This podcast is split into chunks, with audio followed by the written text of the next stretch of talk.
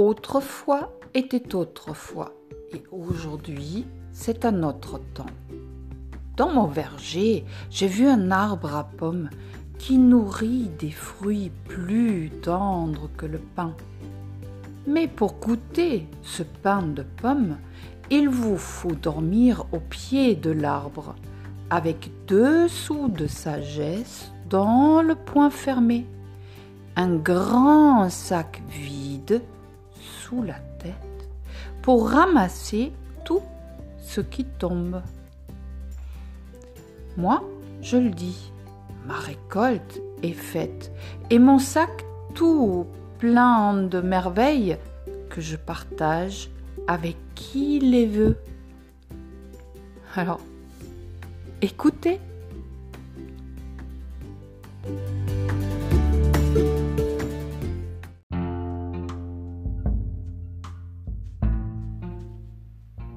Il était une fois une vieille femme qui avait deux cruches dont chacune était suspendue à l'extrémité du bâton qu'elle portait sur ses épaules. Une des cruches avait une fissure, alors que l'autre était dans un parfait état. Lorsque la vieille femme revenait de ses longues marches depuis le fleuve jusqu'à la maison, la cruche en bon état restait pleine d'eau alors que la cruche fissurée n'en conservait que la moitié. Pendant deux ans, la même chose arriva tous les jours. La vieille femme revenait chez elle avec une cruche et demie d'eau seulement. La cruche sans défaut était évidemment toute fière du service qu'elle rendait mais la pauvre cruche fissurée avait honte à cause de son défaut et se sentait malheureuse de ne fournir que la moitié de la portion qu'elle aurait due.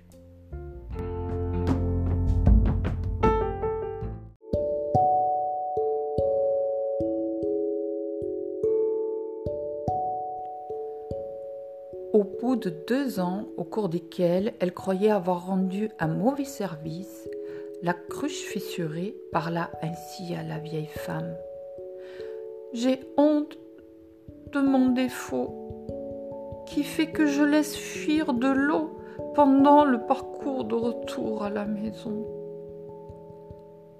La vieille femme lui renvoya un sourire.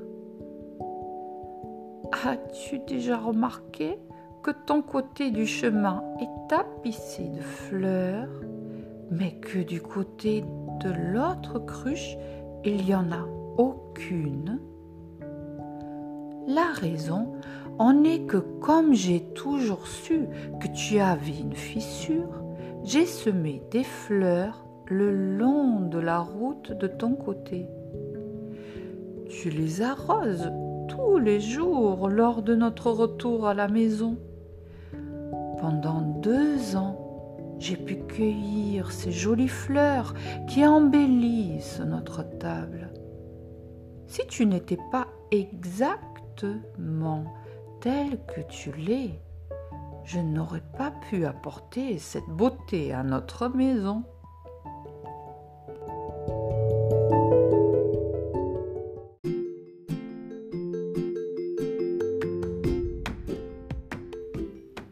Pour la moralité, Demandez à la fée du verger.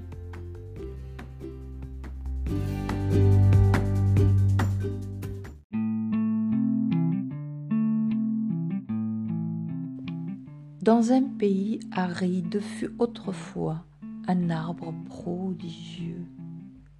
Sur la plaine, on ne voyait que lui, largement déployé entre les blés malingres et le vaste ciel bleu. Personne ne savait son âge. On disait qu'il était aussi vieux que la terre. Des femmes stériles venaient parfois le supplier de les rendre fécondes. Des hommes en secret cherchaient auprès de lui des réponses à des questions inexprimables et les loups lui parlaient certaines nuits sans lune, mais personne jamais ne goûtait à ces fruits.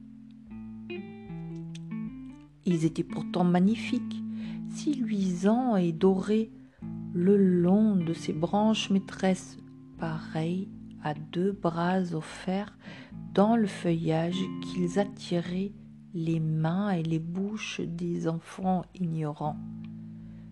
Eux seuls osaient les désirer. On leur apprenait alors l'étrange et vieille vérité. La moitié de ces fruits étaient empoisonnés. Or, tous, bons ou mauvais, étaient d'aspect semblable.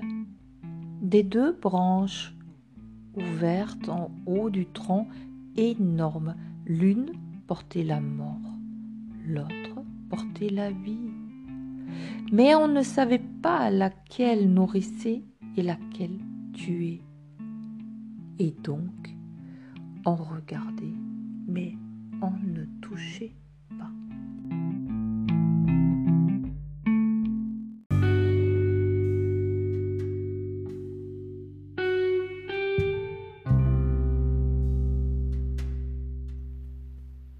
Vint un été chaud, puis un automne sec, puis un hiver glacial.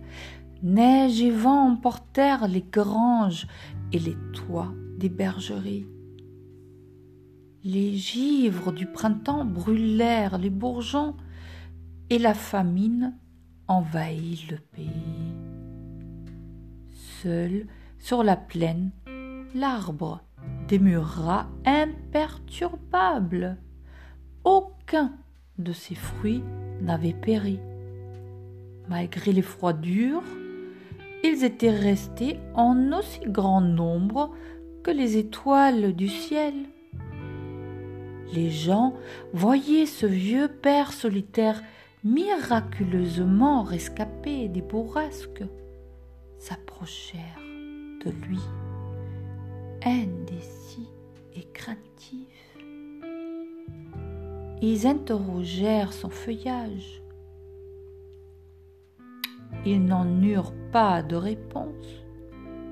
Ils se dirent alors qu'il leur fallait choisir entre le risque de tomber foudroyés s'ils goûtaient aux merveilles dorées qui luisaient parmi les feuilles et la certitude de mourir de faim s'ils n'y goûtaient pas.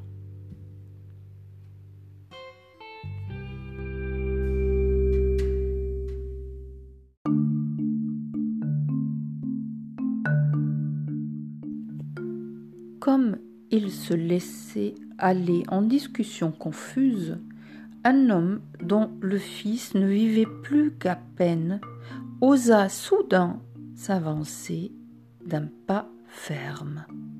Sous la branche de droite, il fit halte, cueillit un fruit, ferma les yeux, le croqua et resta debout, le souffle bien heureux.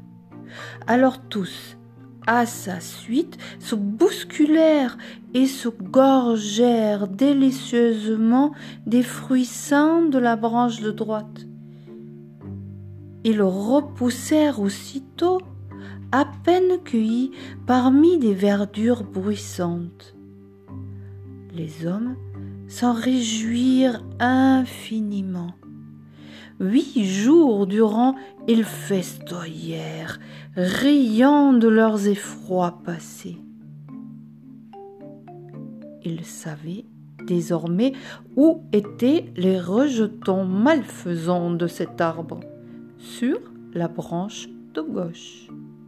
Ils la regardèrent d'abord d'un air de défi, puis leur vint une rancune haineuse. À cause de la peur qu'ils avaient eue d'elle, ils avaient failli mourir de faim. Ils la jugèrent bientôt inutile que dangereuse. Un enfant étourdi pouvait, un jour, se prendre à des fruits pervers que rien ne distinguait des bons. Ils décidèrent donc de la couper au ras du tronc, ce qu'ils firent avec une joie vengeresse.